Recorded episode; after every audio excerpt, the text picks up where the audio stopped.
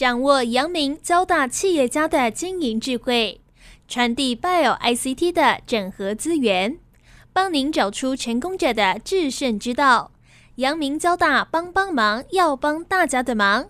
欢迎收听由林宏文所主持的阳明交大帮帮忙。各位听众朋友，大家好，欢迎收听环宇电台阳明交大帮帮忙节目，我是主持人林宏文。今天很高兴，我们要再邀请到我们安侯建业健康照护部门的总经理苏家瑞哦，来我们节目分享。那呃，上个礼拜呢，他跟我们分享了他的从医师跨到律师哦，然后再到处理这个医疗纠纷哦，那也帮敏盛哦做了第一个售后租回三十亿的一个大案子了哦。那这个也是敏盛后来开启他整个医疗生态系的很重要的一个起点哦。那这一集呢，我们要请嘉瑞兄哈来继续来跟我们分享。我们上个礼拜其实有稍微谈到一点点哈，就是说，诶，这个我们阳明交大合校之后哈，有很重要这个要培养医生科学家哦，但是医生科学家可能还不够，我们应该培养的是医生企业家哈。就是 M D C E O 然后不是只有 M D P H D。那从这里衍生出来，就是说对整个资本市场，对整个生技产业，我们过去台湾电子业已经很成熟了哦。那整个资本市场电子股哈是占很大的成交比重了哈。那全世界也都看台湾的电子业啊。那台湾的生技产业怎么样建立像电子业这样的一个护国群山哈？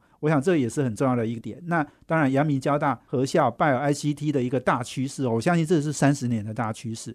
那这个趋势呢，其实也是我们刚刚讲的，电子跟医疗要整合。好，那这个整合我们要怎么做？哈，那我想我们嘉瑞兄呢都有很多观点可以跟我们分享了。所以我们先邀请苏嘉瑞跟听众朋友先打一个招呼。各位阳明交大帮帮忙的听众朋友，大家好，是嘉瑞兄，欢迎你来哦。那跟我们来谈谈哈，因为我知道你是阳明医学系，然后也是交大科法所的博士哈。哎，你自己就是 M D P H D 哎，但是你你觉得 M D C E O 有多重要？你自己在整个你的职场生涯里面，你可以先跟我们分享一下你这个观点好不好？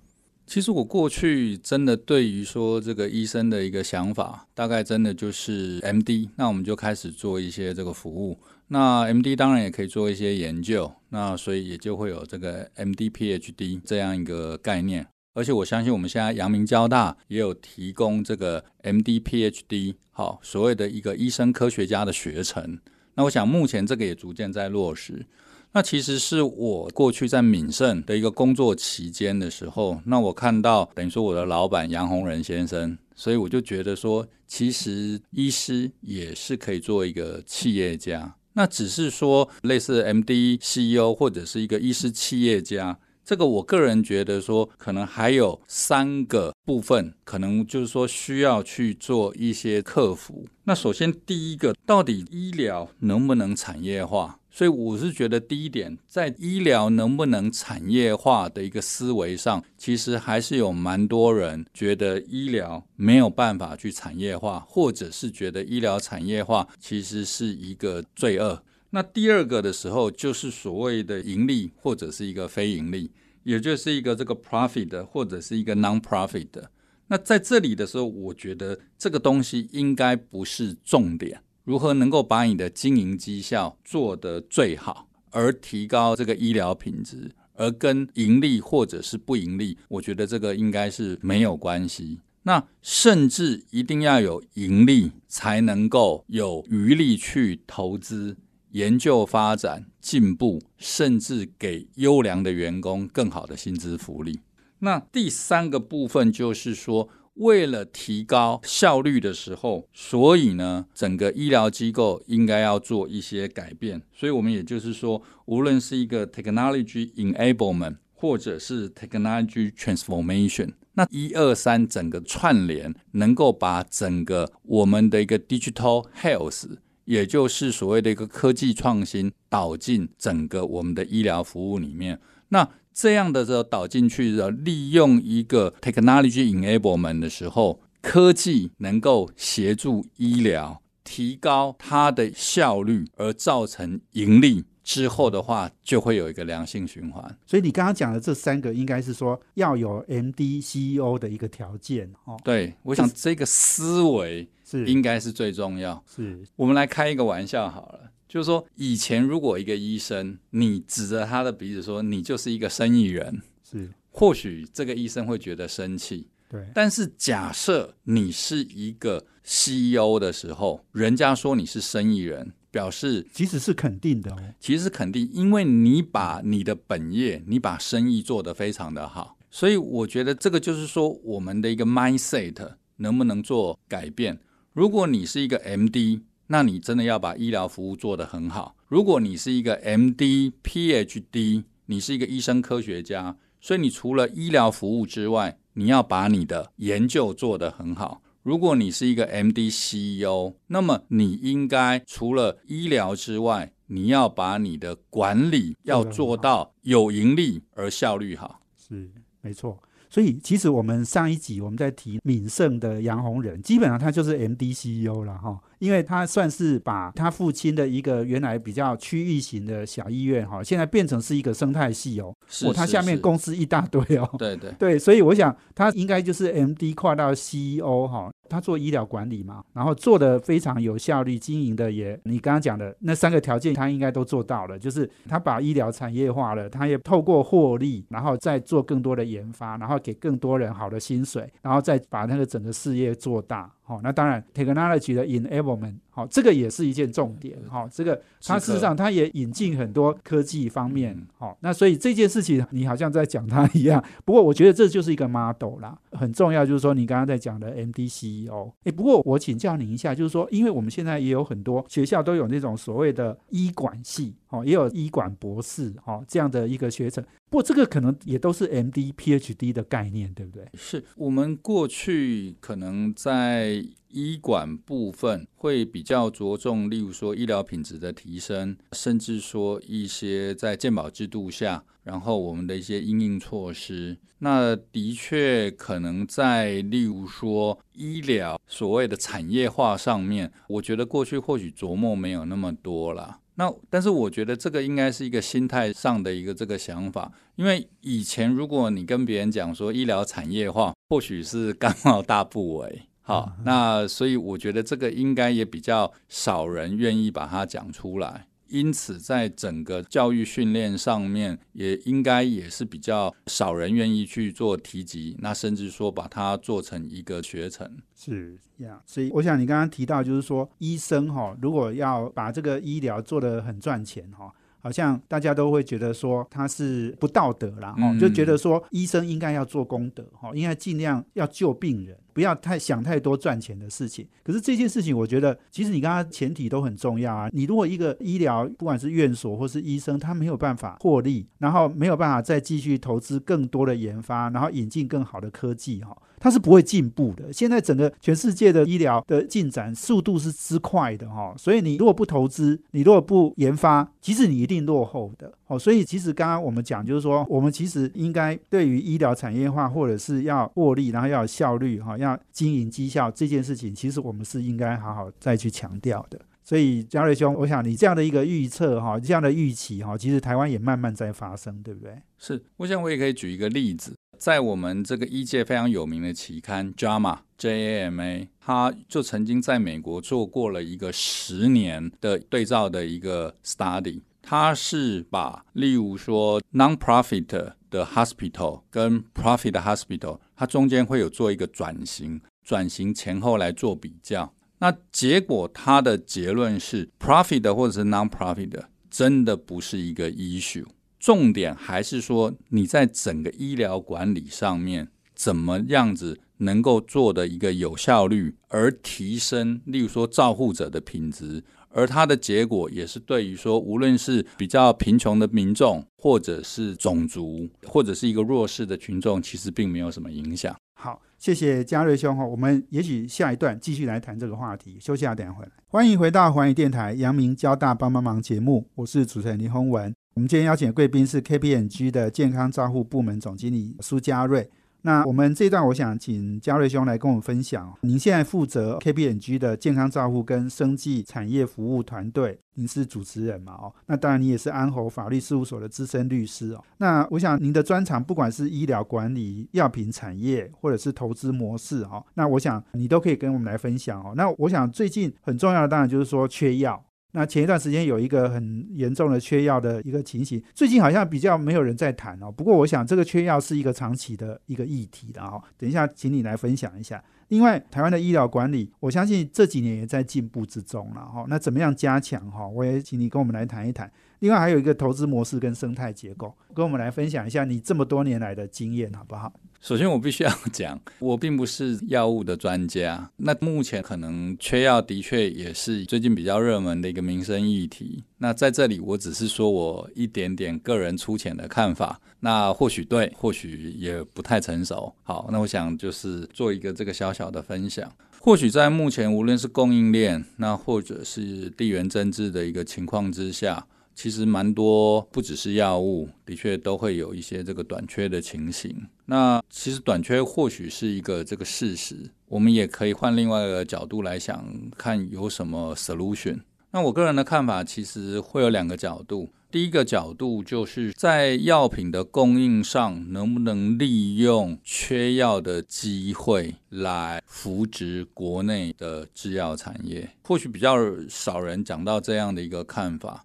那也就是说，其实在国内的制药产业，它的环境其实并不是这么的好。但是以我对于我们台湾药证管理制度的一个了解，其实我们只要能够拿到药证的一些药品，它的品质，那甚至说它的稳定性，应该已经达到非常非常高的一个这个标准。所以说，无论是对于说医师而言，能不能够宣导。例如说一些学名药或者是原厂药的一些相等性的一个问题，能够让我们的民众了解一些替代性的一个这个措施，好或者一些替代性的药品，其实它有一定的疗效。那当然，我觉得这个部分或许需要医师花一些他的时间精力，然后做一些这个卫教。但是我认为这样的想法或者是结果。对于说整体的药价也能够造成一些这个下降，因为我们知道学名药它的金额、它的售价的确是比原厂药来的低。那第二个，我认为无论是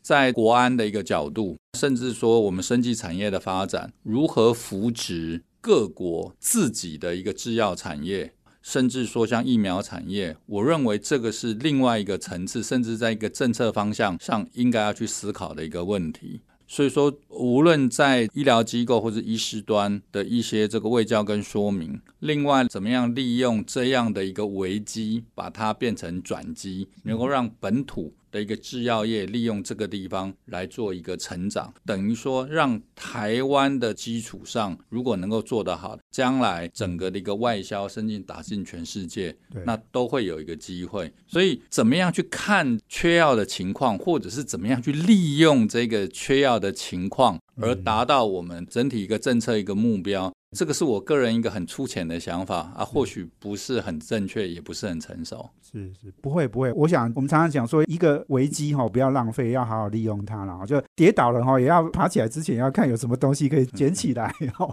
对，所以你刚刚讲其实很重要了，就是说为什么会缺药哈？第一个我们可能要找出原因来啊。第二个，我常常听到很多人讲，就是说我们健保哈，把人家一直砍药价，砍到人家都不想来了。那这个当然也是这个其中一个原因呐哈。那另外当然很重要，更重要，您刚刚提到的，就是说台湾自己的医药界哈，我们能不能能自己就地供应？因为现在电子业都在讲韧性供应嘛哈，那一样的啊，我们没有药会更致命呢。有的每天都要吃的药你没有了，你就很严重啊。哦，那所以你刚刚提到这件事情，我相信是我们应该好好检讨了哈。那这呢也有赖于哈，像嘉瑞兄这样的专家哈，提供很多宝贵的建议的。所以刚刚我们在提到就是说缺药嘛，哈，这是一件事情。那我想另外再来请嘉瑞兄来跟我们分享，因为刚刚你提到了就是说我们帮敏盛集团哈做了很多的这种跟资本市场相关的一些，不管是售后租回，或者是你刚刚讲的整个生态链的一个建构哈，我相信那个是很宝贵的经验哈。那这连接到就是说现在生技医疗也是一个慢慢类似走向一个。产业链的哈，然后也有很多的上市贵公司哈，所以在这整个资本市场要怎么样打造生计，像电子业一样，有很多的护国群山，然后也成为很多投资人很重要的一个投资标的哈。那这件事情我相信也很重要，嘉瑞兄也常常在思考这件事嘛，哈。你在 KPMG 也应该也协助很多公司或团队在做这件事，你要不要跟我们也贡献一下你的心得，好不好？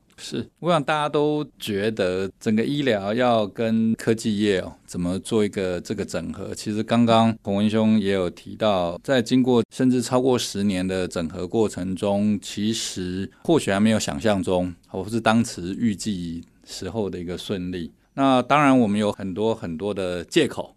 啊，或者是因为我们有很多很多的理由，就好像刚刚讲，例如说这个缺药是不是应该砍药价啦？然后医疗人员的想法是不是跟我们这个工程师不太一样啊？那我觉得这个的确就是很多现实的问题啦。那我个人还是有想到几点，应该是可能的一个解法，那也让大家参考一下。那首先常常在讲说，台湾的医疗其实品质应该是世界数一数二。但是我们其实也是可以去思考一下，那我们除了台湾的医疗服务品质非常好之外，但是我们使用的药品其实蛮多都是进口的。对，我们使用的检验，我们使用的仪器也很多都是进口的。那也就是，如果我们跳脱这个医疗服务品质来看，我们来看整体的医疗环境，其实我们台湾的自主。并没有像我们想象的这么好，对，而是说我们是利用了很多国外的资源，然后加上我们台湾的医疗技术，那这样的时候是不是就可以满足了呢？还是说我们可以把，例如说整个台湾，无论是精密制造或者是资通讯的一个产业，把这一块来补齐？我认为这个是一个我们。可以值得思考的一个这个部分。那同样的，即使以我们的这个软体来讲，我们每一家医院其实它的医疗管理系统，哦，HIS 啊，什么东西，或许也没有办法共通。那么，如果我们台湾的各医院的系统都无法共通，我们怎样去创造一个能够外销，甚至说产业化的系统？是是，我想你刚刚讲很重要了哈，就是说我们进口取代这件事情一定可以做哦。我想，因为我们太多我们医生熟悉的哦，用久的东西，他就不太愿意换嘛哈。我们电子业在全世界产品这么多哈，但是我们自己的医疗电子化哈，或医疗器材，或你刚刚讲的设备检验哦等等，其实这都是我们接下来很重要的课题的哈。所以，我们休息完了，等下再回来，请我们 KPMG 的健康照护部门总经理苏嘉瑞继续来跟我们分享。我们休息啊，等下回来。欢迎回到华语电台阳明交大帮帮忙节目，我是主持人林宏文。我们今天邀请贵宾是安侯建业健康照护部门的总经理苏嘉瑞。那我们谈的题目呢是生技医疗的资本市场了哦。那刚刚提到就是说我们要进口取代，我们有很多医院的设备哦，或是我们不管是检验用药，或者是医疗电子哦等等。我们其实台湾都可以去让 Bio ICT 的整合哈，可以做得更好了，因为台湾电子业的能量这么强哈。那当然这也不只是做台湾的市场而已。台湾市场应该是我们的一个练兵的地方了哈，练好了之后，全世界都可以做。那甚至其实我现在碰到很多电子业哈，他们在做医疗器材哦，他们甚至不是从台湾开始的，他们可能从东南亚开始的哦，或者是从海外其他国家开始，因为台湾好像医生或医院哦，好像也不是那么愿意去当白老鼠，所以这个当然是一个议题。不过我想请嘉瑞兄再来跟我们分享，你刚刚提到就是说整个医疗产业，我们刚才讲生技产业要变成是一个大产业哈。其实医疗器材或者检测啊，甚至细胞治疗都是哦。我们之前也邀了那个施学长哈，施这种学长来谈这件事情。那还有两个校长，然后所以他们要跟日本去合作哈，做这个细胞治疗的制备生产，而且是用我们半导体的技术去做哈。所以这些都是我们可以做的，当然也要花时间去耕耘才会有成果了哈。所以我是不是请嘉瑞兄也来谈谈，你怎么样去看这件事情？哦，是，我想很多人都会觉得这个是很困难。好，就刚刚讲那个进口替代，其实进口替代应该是一个相当成熟的一个产业模式。整个在台湾经济的发展，如果我们从比较大的 scope 来看，其实进口 AI 甚至也不是只有台湾，几乎是世界各国在发展之中的一个很成熟的一个模式。那当然，我们在医疗产业，很多人他会说，哦，大概可能都被无论是日商哈，或者是欧洲或者美国来取代。所以说，我们怎么样子让我们的系统能够跟既有的这些医疗系统能够来做配合？我认为这个是一个非常非常重要。像例如说，我们的一些设备内视镜，现在既有的厂商，然后来做这个结合跟相融。例如说核磁共振，好，或者是其他的一些检验检测，在这个整个医疗的系统上做一些串联。我认为这个是一个非常非常重要，这是第一点。那第二个串联的部分，就是所谓的一个认证的一个串联。我们知道，我们电子业进入医疗器材里面有一个非常非常大的重点，就是说它必须要拿到，例如说美国 FDA，或者是像例如欧盟的，例如说医材的许可证。那其实台湾目前在食药署已经做到了我们很多法规的一个调和。我们叫做 harmonization，所以说，无论是我们 AI 的一个软体，就是所谓的一个 SAMD（Software as Medical Device），哦，这个一个 AI 的一个软体，或者是我们所谓硬体上制造的一个医疗器材。我们台湾的标准都跟世界各国完全是一致的，所以无论像刚刚我们洪文说的，从国外先领证再进来，或者是国内领证再出去，这个东西其实并没有问题。那我们的确，我们在市场上不会只有一个台湾 strategy，我们一定是这个 aspect strategy 或是一个 global strategy。那我想这个怎么样子来做调和？第一方面的时候，是我们跟既有的大厂。怎么样能够做调和？因为我想整个医疗服务是一个系统。再来的时候是我们的市场怎么跟其他的市场做调和？我想这个东西都是一个非常非常重要，这是第一点。那第二点，我想刚刚就承接着我们洪兄所说的，第一个，我们台湾的一个医疗技术，我想是没有问题。但是我们医疗技术之外，我们使用的设备设施检验是不是也是台湾第一？这个东西就值得我们来思考。那我们的一些检测晶片，其实台湾的一个半导体的一个制造技术应该是没有什么问题。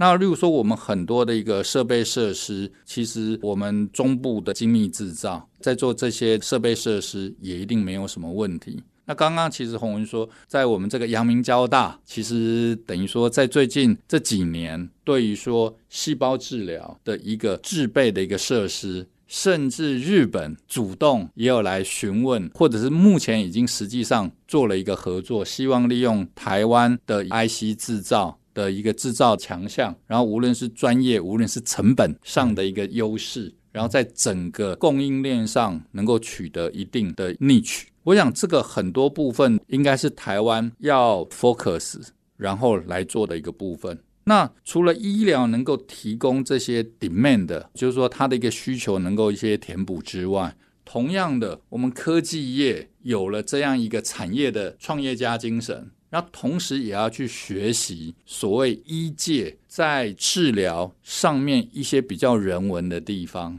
以我自己的经验，我们理工或者是科技还是比较是一个自然科学。但是我们医学比较是一个实验科学，我们中间无论是我们医师在做裁量的方面，或者是病人的反应，其中间都会有一些些的 variation，或者是所谓的一个裁量空间。那么感觉上似乎比所谓的物理现象或者是化学反应来得有一些弹性。那我觉得这个地方也是双方能够在做一些调和，或者是互相学习的地方。其实我也觉得阳明交大要并校最重要的意义，是我们常常讲，就是说哈，医生跟科学家要互相学习啦，因为各有特色哈，但是也各有坚持。哦，那以前不对话，那现在有硬把你们凑在一起，你们就要好好沟通哈，大家也才能够因此哈有做出更好的成果来。然后，所以你刚刚在讲这个，其实我觉得是很有趣哈。不过我回到就是我们刚刚的那个题目，就是说资本市场哈。那我想嘉瑞兄，您刚刚在提的很多的重点，就是说台湾的医疗产业其实还有很多的那个空隙哈，是我们还没有填满的。那其实你只要把那些产业做起来之后，资本市场就建起来了。我们台湾电子业也是啊，因为电子业就是说，你把很多从主机板到 PC，然后再到手机哦，然后到半导体，你这个每个空隙专业分工，然后把那个全世界的生意拿进来做，做到非常好，诶，这些公司就自然会挂牌，有基本面就自然会有股价，哦，就会有市值，哦，然后投资人就会有很多的双赢的收益这样子。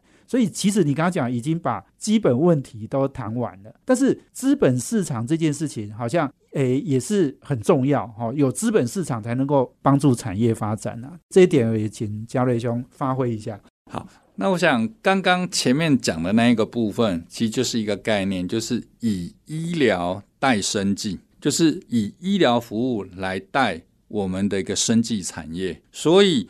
怎么样利用我们目前等于说在全民健保之下，我们高品质的一个医疗服务，然后来填补我们的空缺，甚至把我们的所谓的一个生技产业或者是 Bio ICT 产业把它带起来，这是第一点。第二个，其实刚刚有提到，除了技术之外，资本市场的一个协助，甚至可以加速。整个产业的一个发展。那目前我想提到的一点，就是在去年正式施行的生技医药产业发展条例，对于整个生技业的一个发展，特别是在所谓的一个财税优惠以及产业促进上，有很多非常重要的一些措施，甚至我可以说，应该是目前产业促进条例里面最优惠的。是没错，这个嘉瑞兄，那时候您在你刚刚讲那个这个医药产业发展条例的推动的时候，我看你就有在 p a c k e t 上面有讲了好几集，我都有听了哦。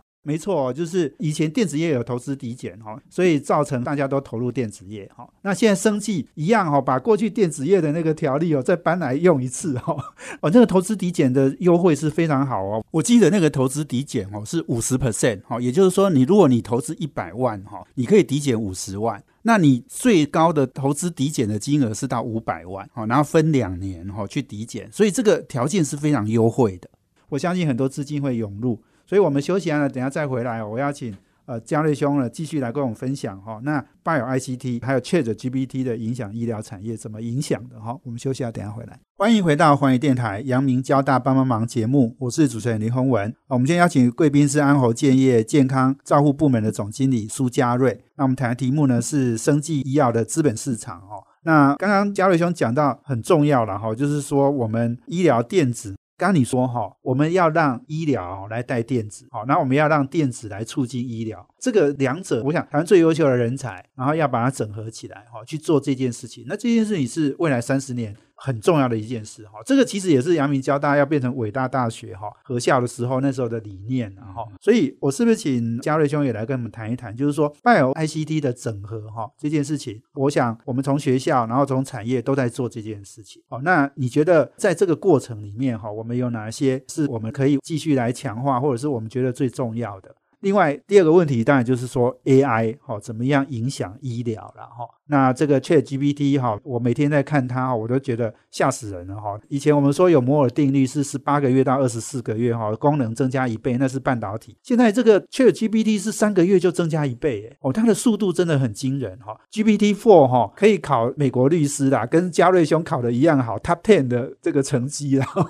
所以你来跟我们谈谈半 ICT 跟 AI 影响医疗好不好？第一个有关于说这个 Bio ICT 的时候，我想主要还是两个部分了。一个部分刚刚在所有的细项，那或者是怎么样子利用这个医疗带生计啦，好，或者是科技来 enable 我们的医疗，我想在前面的部分大概已经做说明。那第二个部分就是刚刚有提到怎么样子去利用类似我们过去电子业成功的模式，因为我们现在都在讲嘛。要继台积电之后，对，生机要变成第二个护国神山。所以我刚刚有在提到一个，我们过去电子业其实在政策上面租税优惠也是一个非常大的一个这个促进模式。我想我们过去二三十年的时候，我们的电子业不可讳言啦，也有享受这样的一个利益。那我想我可能再稍微花一点点时间再讲一下，等于说去年刚施行的一个生技医药产业发展条例。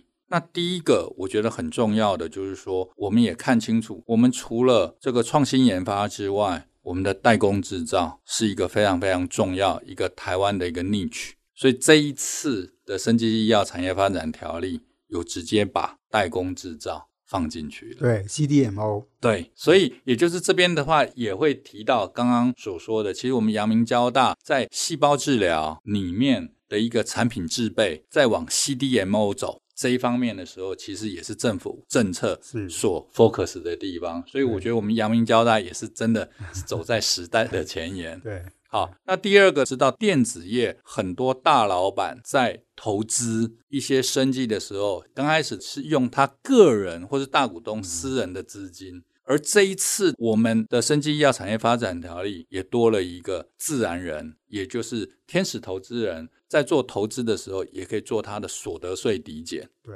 那我相信我们有蛮多电子业的一些大股东的时候，在这个地方也能够享受到它的一些这个利益。那第三个部分，应该是我们电子业以前最常讲的，就是怎么样分股票，然后能够利用分股票，然后就得到非常好的员工认股。那这一次主要是对于一些股权激励的一个措施，可以选择缓课或者是一个折低课税。那这样的时候，对于我们拿到股票的一些 incentive 或者是一些税务上的优惠，我认为这个东西就是一个非常非常重要。所以，我们的确是可以看到。有没有机会？无论是在我们的产品需求，甚至是在产业促进上，我觉得都有机会把以前过去电子业的成功模式，在。我们生技业里面再行发挥一次，再复制一次，再复制一次。对，所以我个人觉得目前的确是一个很好的一个 timing，是。哎，时机成熟。没错，我想您刚刚在讲生技医药产业发展条例哈，我觉得那个是有一点像原子弹的威力了哈，就是说对一个产业的发展哈，就过去电子业就已经成功一次了，那这次所以也可以看到，就是说去年这个法条哈，我想应该是通过也实施了嘛哈，所以你可以看到就是说那个生技医疗的资本市场哈，哎，的确也是在加速。我觉得这资本市场的建构哈，对产业发展一定是非常正向。那因为最终哈，大家都要有那种 incentive 来推动人往那个方向走了哈。你刚刚讲不只是个人的租税抵减哈，到整个产业哈，你刚刚还讲 CDMO，以前都是做这个新药的奖励嘛。那现在 CDMO 其实说不定更适合台湾哈。这个就是台湾整个代工的产业，我觉得这个发展出来的哈。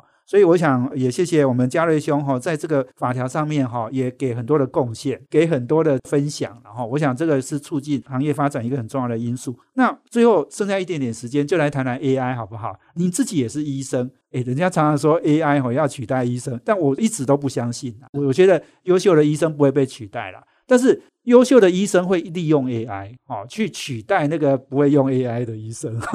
这个我感觉这个是在发生，这个其实各行各业都一样，把医生换掉，会用 AI 的记者哈，也可以把那个不会用 AI 记者取代掉。我觉得好像是这样，我不知道焦瑞兄的意见。是，我想这里我分两部分来讲，第一个是 AI 进步的可能性，第二是 AI 取代的可能性。第一个，我觉得 AI 进步的可能性极有可能超过人类。简单来讲，我们目前可以说，在 AI 一个影像辨识上面，好，无论是像视网膜啦，或者是一个病理切片的一个辨识，它的准确率，我相信在最近一两年之后，它的准确性应该会不逊于人类的专科医师。是。第一个是所谓的辨识，第二个是所谓的一个判断。判断的时候，我们大概看目前的一个 AI 模式，其实它的资料库已经非常非常大，所以在做内科的诊断上面，我相信它的学识不见得会比我们一般的一个专科医师来得差，而他搜寻一些目前一些文献的速度，我相信是会更快，甚至我觉得连外科。都有可能会造成一个翻天覆地的一个这个想法。为什么呢？很多人觉得外科是不是不太容易被取代？那其实外科在有达文西之后，对，达文西好像是，例如说我们拿了一个杆子在做操纵，所以如果手不需要伸进病人的体内，这个连杆是不是可以经由远距？或者是整个一个 AI 来做操作，所以我觉得无论是影像判读，无论是疾病的诊断，甚至说外科的操作，应该很快就会不逊于人类。但是 AI 能不能取代，这个又是另外一回事。呃，我完全同意洪文兄的一个看法，这个东西一定是协助人类。它有更高的一个辨识判断力跟这个操作能力之后，一定是用来做人类的一个协助。因为有一个有趣的现象，我们发现这些科技公司也完全不想取代人类，因为有一个很重要的问题，就是医疗纠纷的一个责任。所以，即使这些公司它有非常高的准确度，但是在它的任何的说明，都是依然强调它是一个协助的工作，是一个 assist。而不是在做一个 judge，没错哈。如果 AI 取代了医生，你刚刚讲的医疗纠纷，就 AI 的母公司，比如说微软，他就要负责。所以他干嘛要搞这个事情？他干嘛跟医生为敌？他说要取代你，然后你怎么会用他的东西？哈，所以这个是一个很简单的逻辑啦。不过我觉得真的非常谢谢我们苏家瑞兄哈，也给我们两集哈，非常丰富哈，而且提供大家很多见解，然后也判断很多的事情哈。那我觉得哈，真的以后应该定期哈邀请我们苏家瑞兄来上我们节目哈，多跟我们谈谈一些很重要的，不管是从医师到律师哈，然后到整个资本市场哦，我想这些议题呢，都是我们接下来升级产业非常重要的议题。所以今天非常谢谢我们苏家瑞接受访问，谢谢，谢谢大家，是也谢谢我们听众朋友的收听，我们阳明交大帮帮忙要帮大家的忙，我们下周见，谢谢，拜拜。